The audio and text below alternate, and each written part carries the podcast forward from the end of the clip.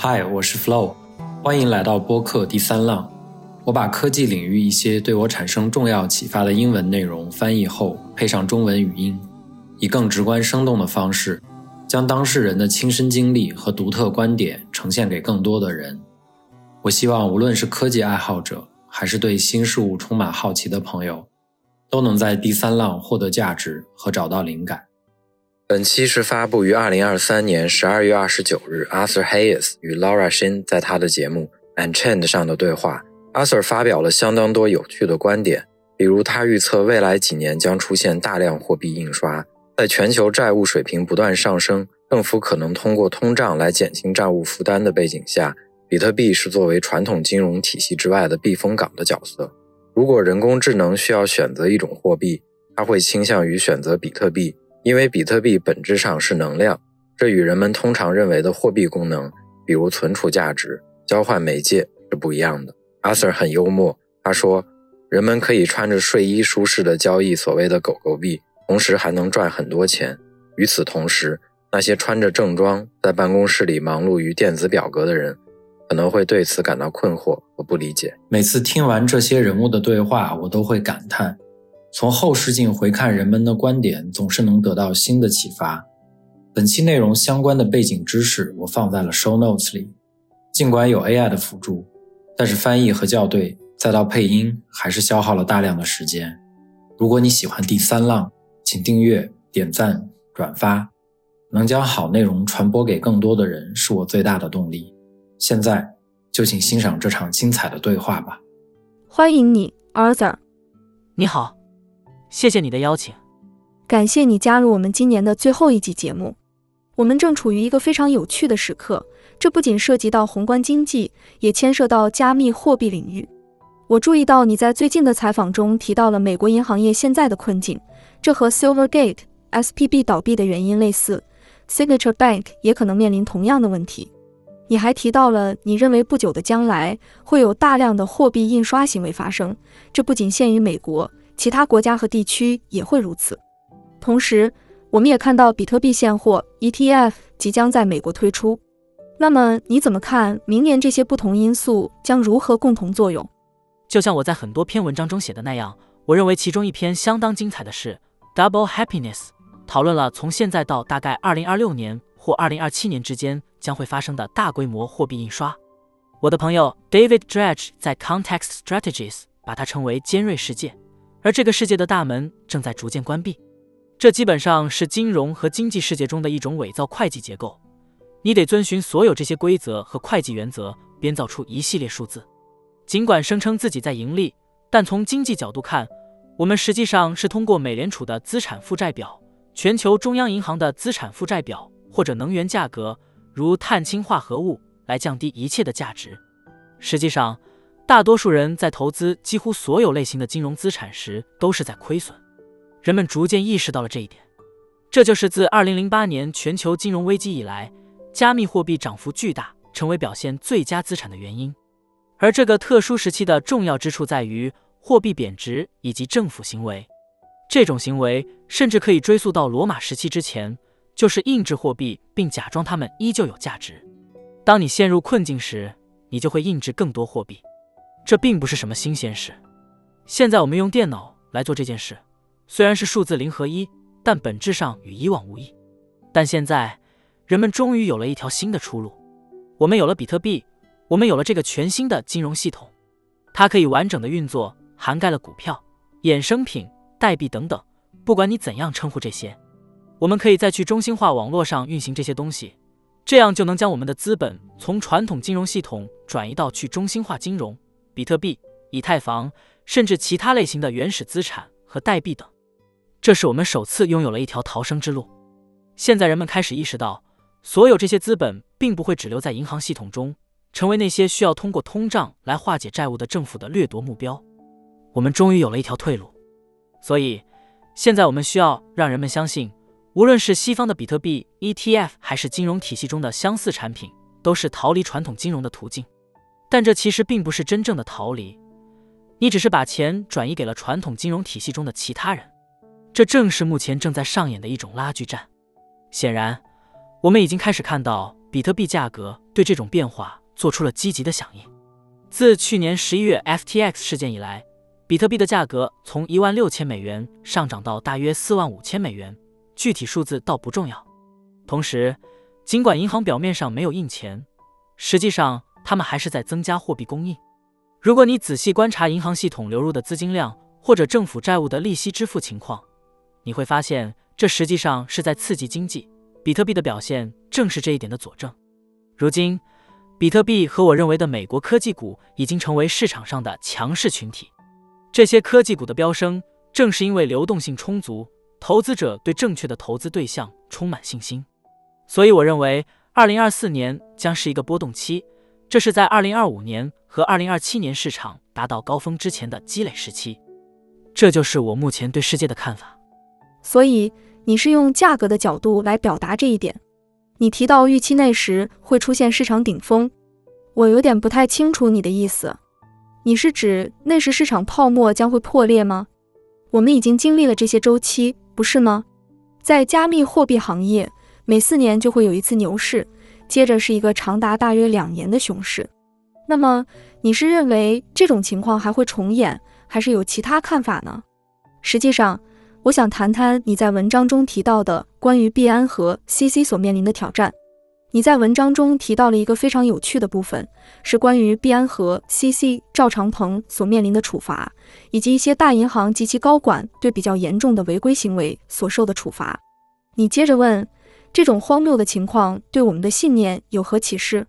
你表示，这让你认为加密货币是人类文明历史上最重要的政治、金融和技术进展之一。你们正在创造一个与传统金融体系平行的新体系。接着，你提到了这是人们首次有机会拥有你所描述的数字时代人类社会的核心基础。阅读这段内容时，我感觉你好像在描述某些重大的历史性事件，这些事件未来可能会被写入历史书籍。这个问题有两部分，抱歉，我的问题有点长。首先，你对这一愿景的历史走向有何看法？然后。你觉得这种变化会多快到来？你认为这是几年之内的事情吗？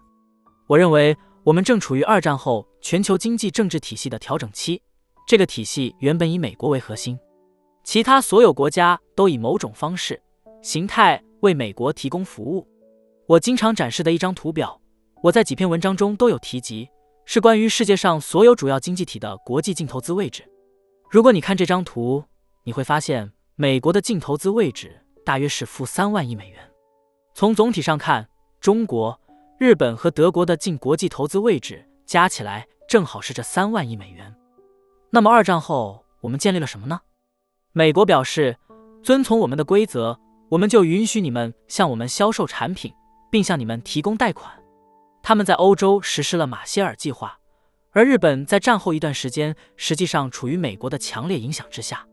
中国在两千年被允许加入世界贸易组织，遵循我们的规则，我们会为你们开放世界上最大的消费市场，让你们在这里销售产品。我们选择了去工业化我们的制造业基础，这原本是我们实力的源泉，以便于让你们在市场上销售产品。这是当时的策略，而这一点在图表中也有所体现。这正在引发一些根深蒂固的问题。我认为这种策略。将会有所改变。至于新的策略将是什么样的，我目前还无法确定。但自二战以来，我们所依赖的整个金融体系是建立在那种关系之上的。这个体系正在瓦解。我们可以在世界各地的小规模冲突以及美国帝国的外围地区看到这一点。我们在经济上重新崛起的中国看到了这一点。我们在金砖国家以及其他国家的合作中也能看到这一点。这些国家正开始质疑。为什么我们在彼此间的商品交易中要使用美元结算？我们为什么不使用自己的货币或黄金？所以，我们看到许多人正在挑战这一秩序，因为对他们而言，这种秩序已失去了原有的意义。与此同时，我们还有加密货币这一领域，它代表了一种中立资产，不受任何人的控制，没有任何政府是加密货币的支持者。加密货币是由全球的用户群体共同维护和控制的。随着我们逐步摆脱过去八十年以美国为中心的经济和政治模式，加密货币也将因此获益。所以，我认为我们正在迎来一个关键时刻。你看，美联储和其他中央银行在每次金融危机中，基本上都在吹起另一个泡沫。其中最重要的一个泡沫是自新冠疫情以来不断膨胀的政府债券市场。现在，我们开始见证它的瓦解，股票和债券之间的相关性开始发生根本性的变化。现在人们开始关注的问题是，这些大型政府需要印制多少货币才能实现他们对民众的承诺？这完全没有逻辑。这种情况是不可持续的。想想看，全球债务占 GDP 的百分之三百六十。且债务增长的速度超过了我们的偿还能力，除非我们找到某种新的能源革命，否则这种状况数学上是注定失败的。投资界开始意识到这个问题，因为从二零二零年八月到现在，美国三十年期国债的价格已经下跌了百分之五十，这无疑是一次重大打击。所以，当人们开始重新审视这一情况，并且认识到六十杠四十投资组合风险均衡或政府债券降低波动性。和增强回报的传统观念，在一个通胀和非美国主导的新全球环境中已经不再适用时，情况将会发生变化。随后，所有这些资本都将寻找新的投资方向。当然，有人会选择黄金，但对于许多年轻人来说，他们可能不太看重黄金，而是更信任他们的智能手机和电脑上的操作。对我而言，加密货币更有吸引力，它更符合我的理解和预期。确实。这的确很引人注目。我赞同许多金融指标显示新的变化正在发生，但我还想听听你的看法。你觉得这会呈现出怎样的景象？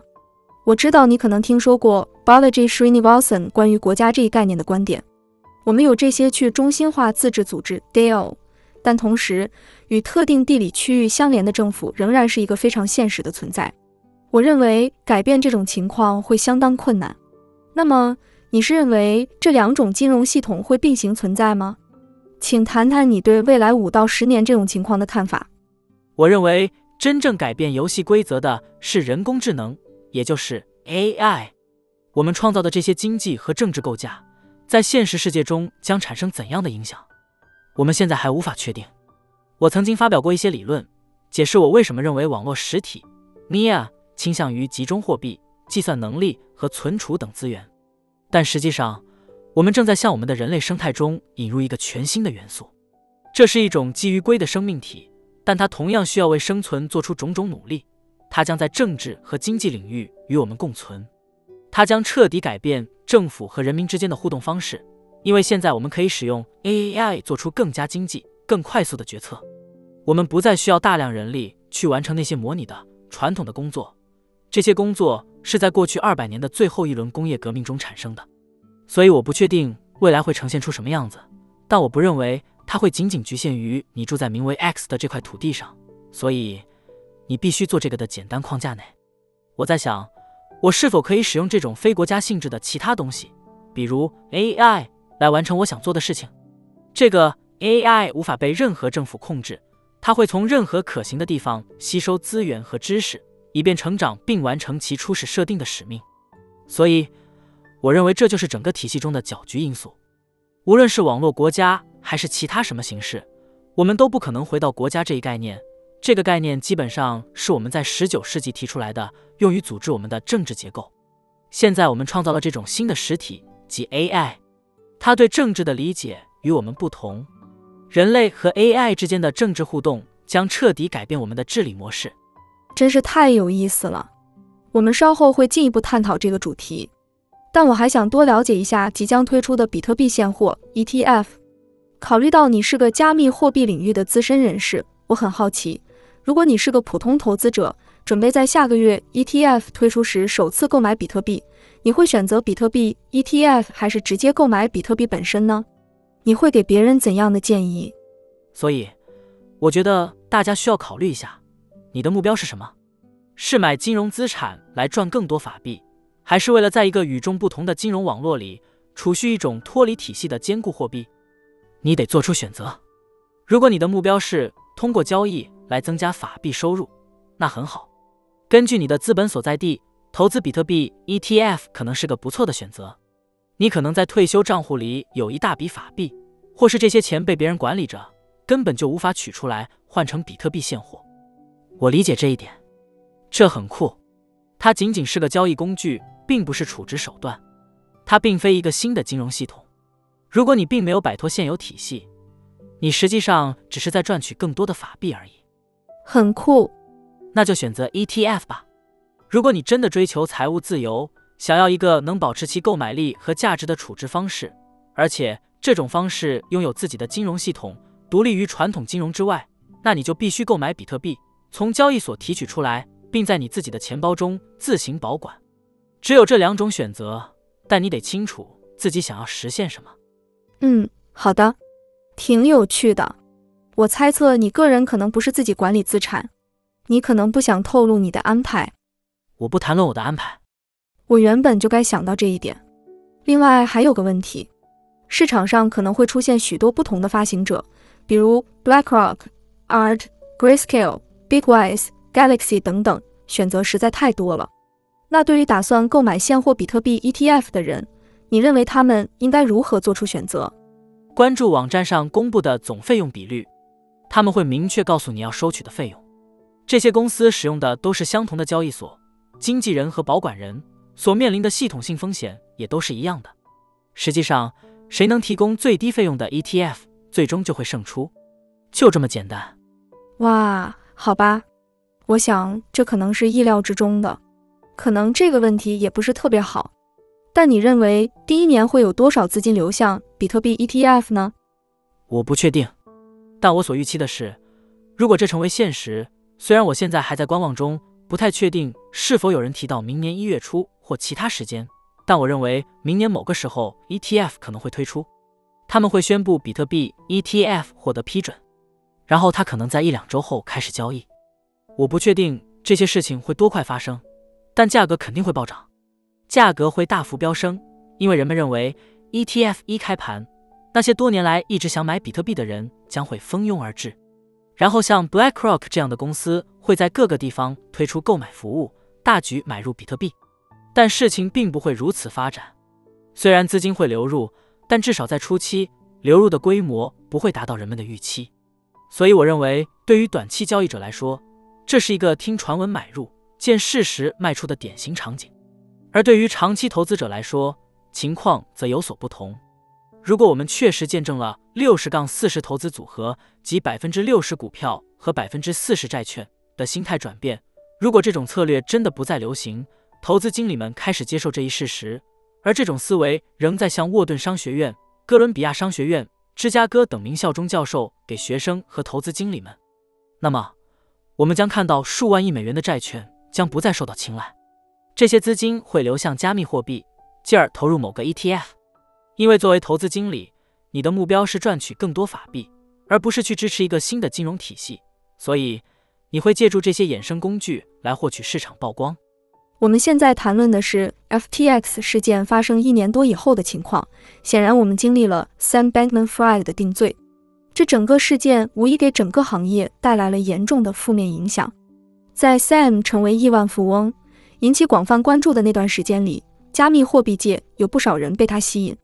你写了一篇很有深度的文章，叫做《White Boy》，我强烈推荐给还没读过的人。我想知道，对于 FTX 或 SBF 的事件。你希望行业从中学到什么重要的教训或启示？首先，SBF 和 FTX 属于中心化机构，他们失败的原因在于过度使用杠杆和不断上升的利率。这一点在历次金融危机中都屡见不鲜，这永远是导致危机的主因。但加密货币却存活了下来，比特币的区块还在产生，以太坊的区块同样如此。我们的去中心化金融 DeFi。系统也在不间断的运行，我们的生态系统表现得无懈可击，经历了真正的考验，而且没有需要中央银行来救助的情况。我们没有见到美国财政部长不得不向政客们低头，为了救助他在华尔街的老同僚而祈求资金。我们没有做过这样的事。每个人都经历了痛苦，而且这种痛苦不少。但如今，我们因此变得更加坚强。这次事件证明了。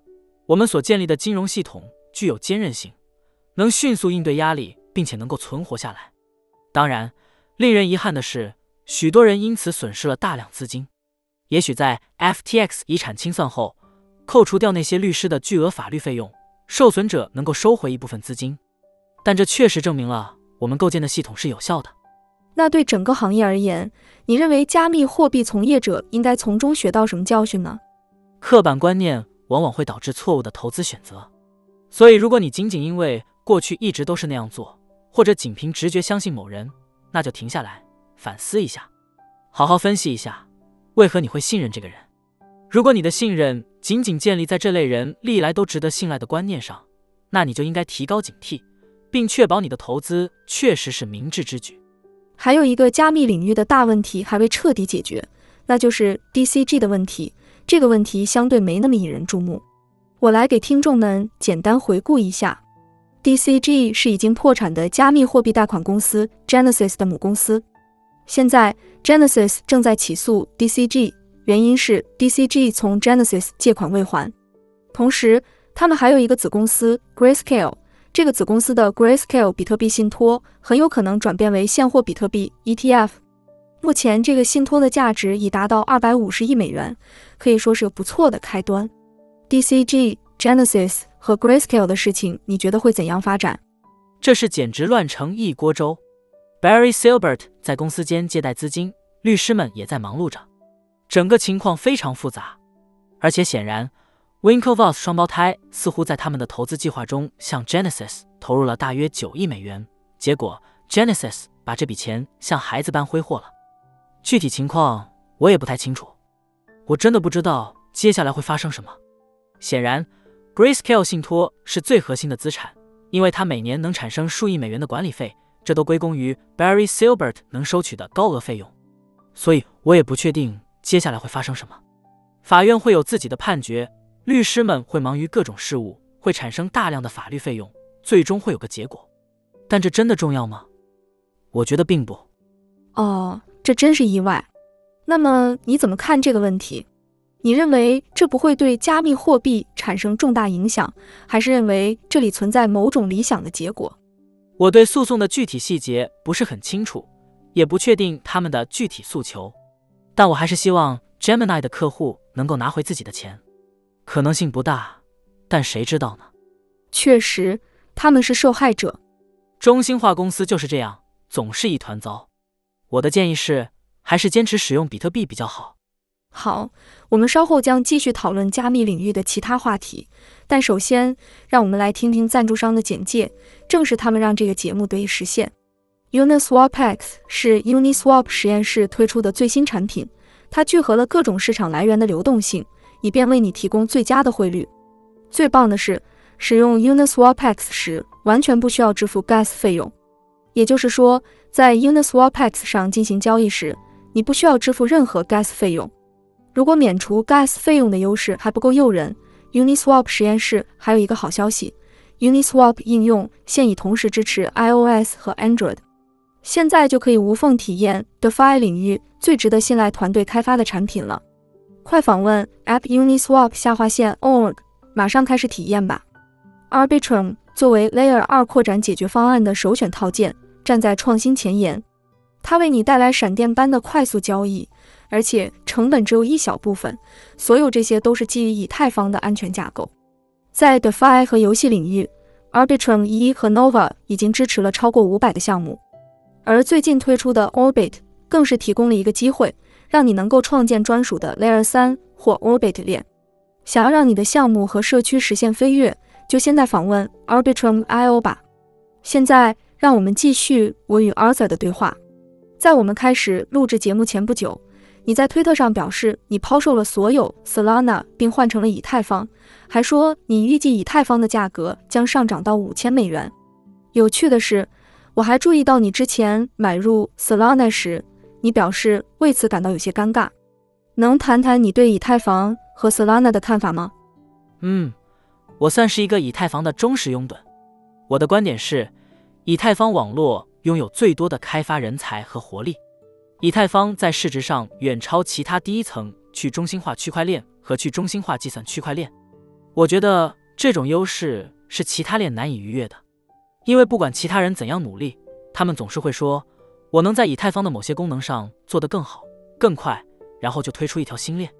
那些早期进入的投资者在第一波上涨中获利颇丰，但问题是，这些网络能否真正实现其目标，并吸引尽可能多的人在他们的链上，而不是以太坊上进行构建？这和在以太坊上有 Uniswap 或 Dex M 这样的产品完全不同。我只是想在 Solana、SEI、Avalanche 或任何你想到的第一层区块链上推出一个类似的项目。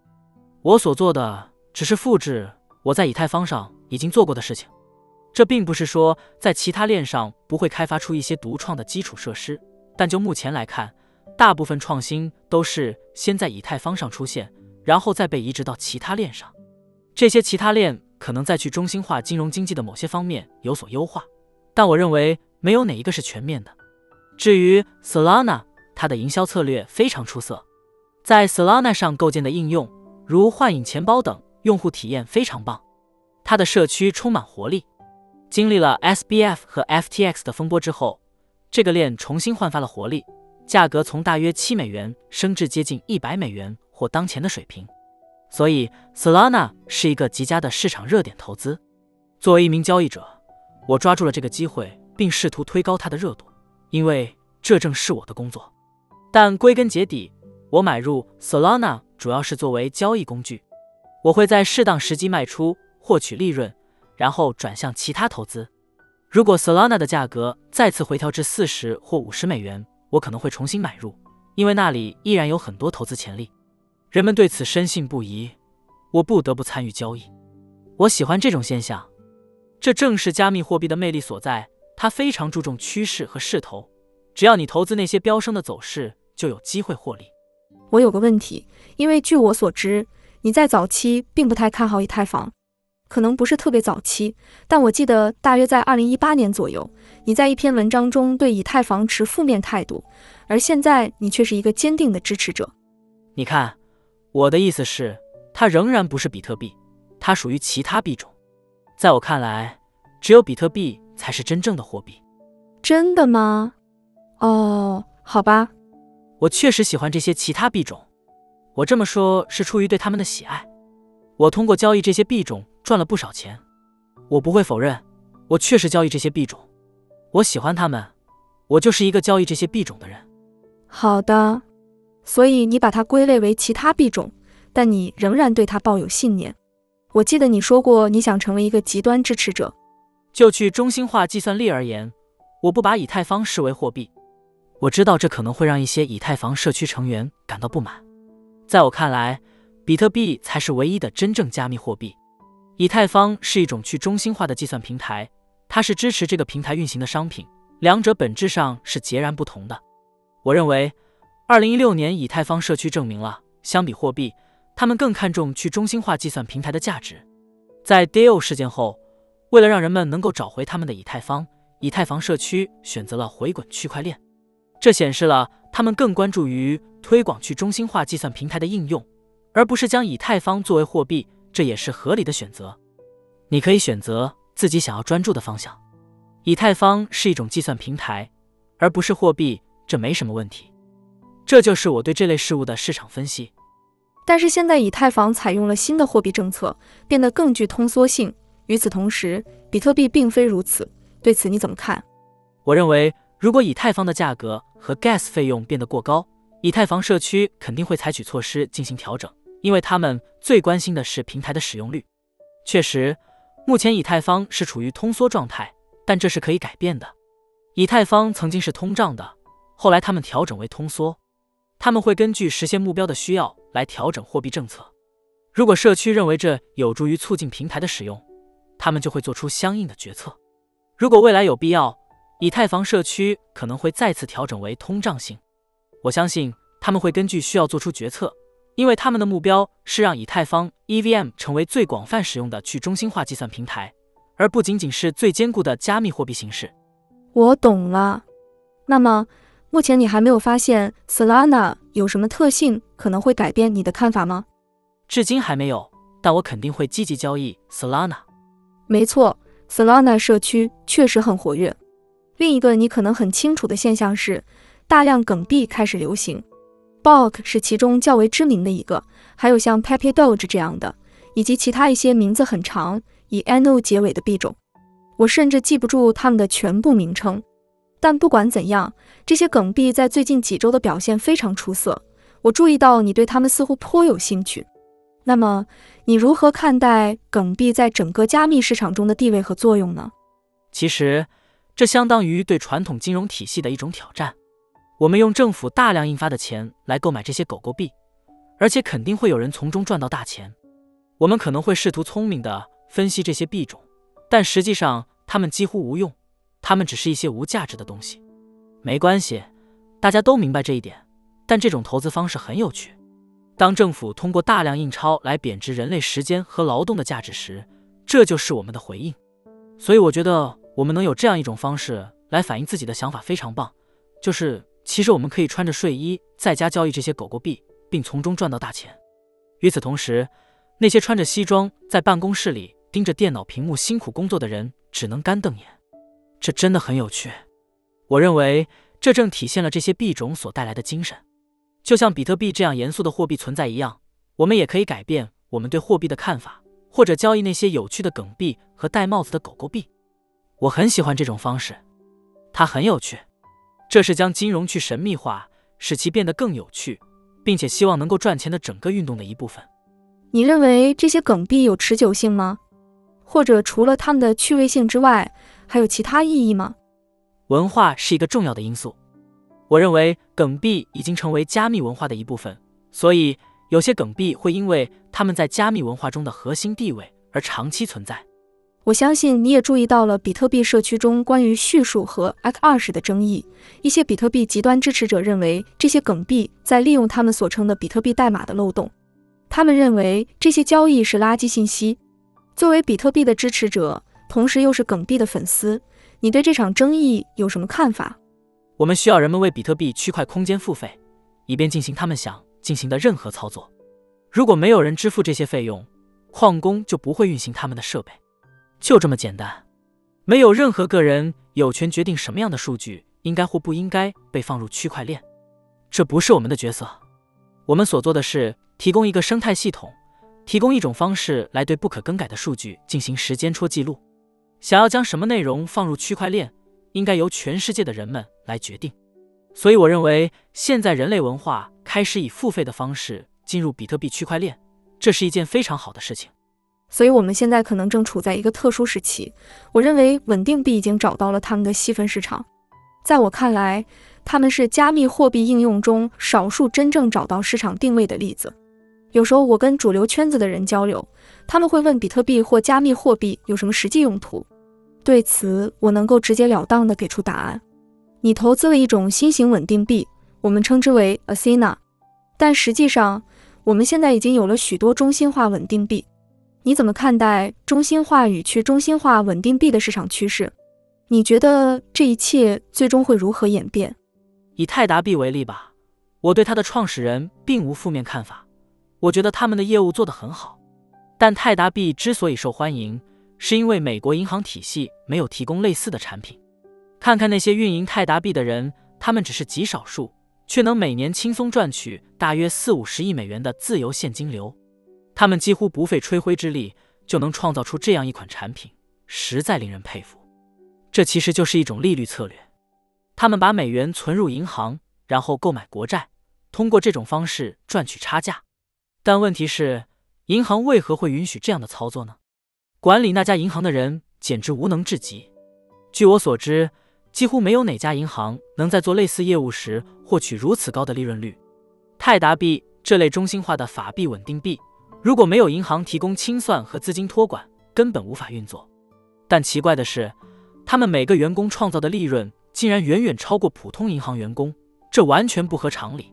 在我看来，迟早有一天，像杰特、耶伦。或者其他负责美国财政部的人会说：“好的，杰米和其他掌管各大银行的人们，你们可以创建类似泰达币的产品。”他们会兴奋地说：“太好了，我们将推出摩根大通硬币，它将在全球使用，不会有任何关于合法性或是否属于证券的疑问。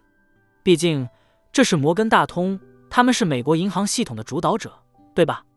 摩根大通币一推出，它将被广泛使用。”完全不必担心信任问题，泰达币很快就会失去市场，毕竟人们面临的选择是泰达币还是摩根大通币。显然，他们会选择摩根大通币。泰达币能找到市场定位，主要是因为大型银行不愿涉足这一领域。我不认为这仅仅是出于拒绝，我相信这背后肯定有一些政治因素。他们目前不被允许参与这种业务，但这种情况可能随时改变，到那时泰达币就会消失。不过这也无妨，稳定币依旧会存在，运作方式也不会有变。未来，加密货币领域的中心化公司可能不会再涉足这类业务。最终赚取净利息差的不会是加密货币圈的人，而是大型银行，因为从根本上说，这些公司没有自己独立的业务模式，他们必须依赖银行来托管资金。并依靠银行允许的债券交易。至于 Athena，我在一篇文章中提到过，我们可以利用永续掉期和以太坊的质押收益来创造一种合成的美元，这正是 Athena 的创新之处。我们选择不依赖对加密货币持有敌意的传统银行系统，而是转向像 Lido 这样的质押协议或加密货币中心化交易所。我们依赖这些平台来确保资产价值稳定，而不是依靠那些试图瓦解我们的人。这就是为什么我认为，从根本上来说，像 Athena 这样的方案是合理的。当然，他们的成功与否还得看执行情况。泰达币之所以值得赞扬，是因为它的创造者在市场中占据了美国银行系统不愿服务的那一块领域。如果你能仅靠大约十名员工就实现每年五十亿美元的自由现金流，那银行肯定不会袖手旁观，让你赚这么多钱。特别是在你依赖银行来保管资金的情况下。这就是我对稳定币生态系统的理解。嗯，我赞同。看这一切如何演变，确实会很有趣。我对你的这些想法很感兴趣，因为我们的对话是从讨论你如何看待加密货币与人工智能相结合开始的。你还写过比特币可能成为 AI 的首选货币。不过，我有点好奇，因为大部分的全球交易都是用美元来计价。虽然我不应该说是大部分，但你也清楚。多数稳定币都是以美元为锚的，你为何认为比特币而非更多以美元计价的货币会成为 AI 的首选货币呢？货币，不管是美元、黄金还是比特币，本质上都是能量的表现形式，他们的目的是保持能量购买力的长期稳定性。我们就是通过这一点来判断它们是否有效。那么，如果我有一个 AI，我的首要关注点是什么呢？我需要的是能量。我需要运行一个能让我学习并执行任务的电脑，而这本质上就是对电力的需求，所以我需要选择一个能最佳保值的货币，或者说选择一种本质上就是能量的货币。美元并不是能量，它是政府构建的一个概念，承诺能以该货币购买能量。黄金同样不是能量，黄金仅仅是一些被宇宙定义为黄金的原子集合，而比特币它本质上就是能量。你耗费电力来完成加密计算，因此产生比特币。所以从根本上讲，比特币是最纯净的货币能量形式。作为 AI，这正是我所追求的。另外，作为 AI，我并不懂法律术语，我不会去雇律师与人类系统沟通。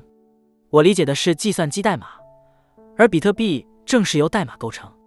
这样，我就可以用我选择的货币的母语进行交流，而且它本质上是电力。自然成为了最优选择。如果我从一个经济单位的角度来考虑，作为 AI，为了生存，我需要以全电子化和基于互联网的方式来购买服务。从技术角度来看，我还在考虑，比如比特币的区块时间远比其他链慢这一点。你觉得这会是一个考虑因素吗？我认为不会。所以你的意思是，AI 可能会接受每十分钟进行一次支付交易，尽管有像闪电网络这样的解决方案。我的意思是，或许会出现各种第二层解决方案，这还真是个未知数。比特币才发展了十五、十六年，这段时间在比特币的整个历史中只是短暂的一瞬。当有基于硅的智能机器开始关注网络的发展时，谁知道比特币将会演变成什么呢？确实，我们现在仍然处于比特币的早期阶段，它即将迎来十五周年庆典，真是太令人兴奋了。你大部分时间都在亚洲生活，我敢肯定你非常了解那里的许多变化和加密货币社区的活跃情况。我很好奇，在亚洲各地区开始实施加密货币相关监管政策的背景下，你如何看待目前加密货币的普及和加密社区的发展？我认为亚洲人民和世界上大多数其他人一样，除了极为富有的资产持有者外，几乎每个人都面临着同样的问题。各国政府都在试图通过通胀来化解庞大的债务。不同国家债务产生的原因各异，如中国的是由于房地产市场，而美国则是因为军事和医疗开支。所以，不同的债务原因导致了不同的解决方案。虽然可能出现各种推迟和表面解决的办法，但最终我们所有人都面临着相同的挑战。所以，各国确实会根据自己的政治状况制定不同类型的监管政策，但最终目的都是一样：尽量让资金留在传统的金融体系中，用各种方式阻碍人们把正在贬值的法定货币转换成像比特币这样的体系外资产。我认为，这正是全球宏观经济监管对待加密货币的基本立场。也许不会直接禁止加密货币，但会使得把法定货币转入交易所购买比特币，再转移到个人钱包的过程变得复杂、费时和繁琐。有人担心中国可能利用区块链技术或其数字货币人民币来挑战美元作为全球储备货币的地位。我想听听你对这种可能性的看法。我认为人们最大的误解之一就是认为中国想成为全球储备货币的发行者。想想从一九七一年开始。美国已经逐渐成为一个去工业化的金融空城，所有制造业都转移到了亚洲、中国等地区，这导致了经济的过度金融化和资产价格的剧烈膨胀。在美国，前百分之十的富裕人士占据了百分之六十的资产，所以我们看到了庞大的底层民众深感不满，枪支暴力和毒品过量等现象都是这一问题的表现。难道这就是中国想要的吗？回想一下，一九四九年那个刚经历过内战、大跃进以及六十七十年代各种困境的国家，中国会想要仿效这种模式吗？我认为不会。我认为中国真正想要的是克服美元带来的障碍。如果他们持有美元，就可能面临像俄罗斯和其他国家那样的储备资产被冻结的风险。所以，他们的目标是在与主要贸易伙伴的交易中使用人民币。这正是数字人民币的用途。例如，一个从中国去新加坡的游客，为何还要使用美元或其衍生货币呢？我只要使用电子人民币就行。我们会建立清算机制，以便这种交易能够发生。举个例子，我与沙特阿拉伯进行贸易，为何非要用美元？我们直接用人民币交换不就好了？嘿，我能为你建造核反应堆，这就是中国的能力。我可以为你制造船只，生产半导体。你需要什么？我有全球制造能力。如果你需要储存从我们这里购买的人民币产品，我们就无需使用美元。我是否愿意成为全球货币的发行国？我是否想因房地产市场的过度借贷而冒着金融危机的风险来开放资本账户？当然不。我更愿意保持封闭。我想从所有贸易往来中消除美元的使用。我不打算成为全球储备货币的发行者。所以，我认为美元会继续是法定的全球储备货币，但未来会有越来越少的贸易必须使用美元进行。没有任何国家愿意承担成为美元发行者的角色，就让美国去处理这带来的种种问题吧。好的，这确实与其他一些评论家的看法不同。最后一个问题，显然你已经从 BitMax 的角色中转变，从创始人和长期 CEO 转变为现在的 Maelstrom 的首席投资官。这是你的家族投资公司，那么可以分享一下你的投资理念，以及你对加密货币领域的不同发展方向感兴趣的部分吗？我的理念是，加密货币是反映法定货币贬值最佳的方式。你可以选择投资股票、房地产、黄金或加密货币。我认为，要想以恒定的能量价值保存资金，最好的办法是将资本投入到加密货币中。这正是我的家族办公室的主要职责。我团队中有一位名叫 Akshat Vaidya 的投资专家，他负责管理早期阶段的投资，包括代币交易等。至于我自己，则主要负责流动性交易，比如在 Solana 上的操作等。我的家族办公室实际上是一个交易平台。我对交易和金融市场充满热情，我觉得这些非常有趣。虽然有些人在赚了钱后会选择雇人来操作，但我个人更喜欢亲自动手。这也给了我写作的灵感。无论是关于宏观经济学、加密货币，还是经济学的话题，在加密货币领域，什么是真正有趣的？是不是这种深度探索？另一个大趋势是利用区块链激励人们参与物理基础设施的管理。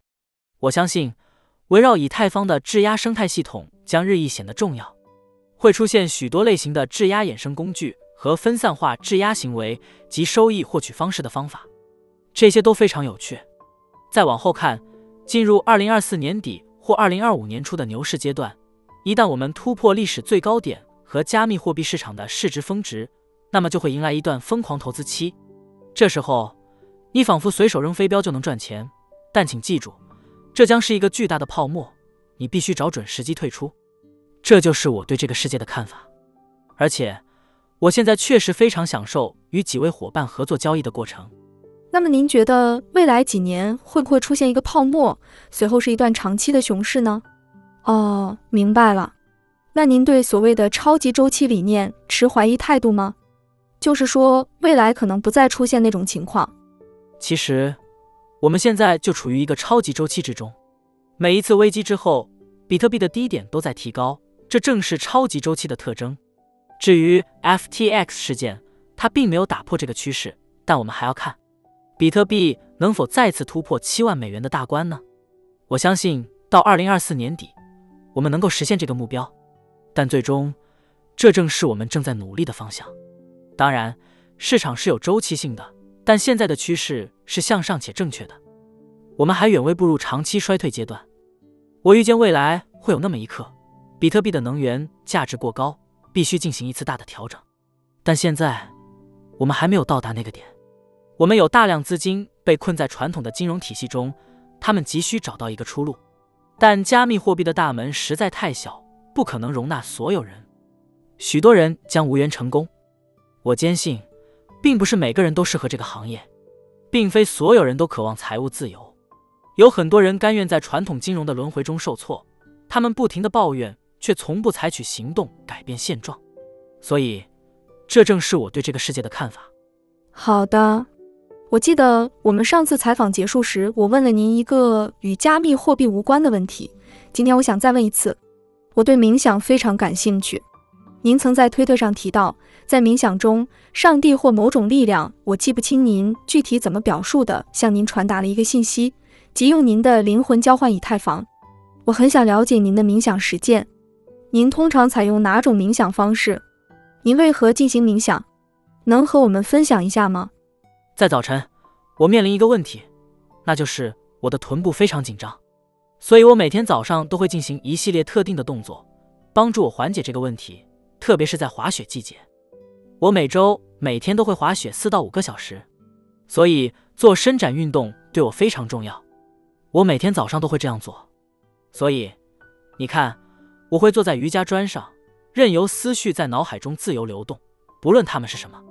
我不会去刻意控制这些思绪，我还没有达到心无旁骛的境界，脑海中完全空白。我只是静静的观察，让各种思绪自由进入我的意识。其实有时候某个交易想法会突然出现，比如，哦，是的，我曾想过这个，我计划在价格接近一百美元时卖出，然后它真的涨到了接近一百美元，我接下来该怎么办呢？那么，我是应该忽略我之前设定的计划，还是遵循它呢？这完全取决于你当时的感觉，你可能会改变主意，也可能不会，但正是这些不经意的思绪，给了你对某些事情的新见解。我很欣赏这种方式。这很有益。放下手机，让自己在一小时内完全放空，通过身体活动，脑海中就会涌现出新的想法。那么，这是出于灵性修炼的目的，还是只是？不，不是灵性的，只是为了一段宁静的时间。对，是为了健康。没错。好的，好的。确实，我也认为这是一天中非常珍贵且极具帮助的时刻。Arthur。像往常一样和你交流总是很愉悦，感谢你参加 Unchained 节目，太棒了，谢谢，非常感谢你今天的加入。想了解更多关于 Arthur 和 Maelstrom 的信息，请查阅本期节目的说明笔记。谢谢大家的聆听。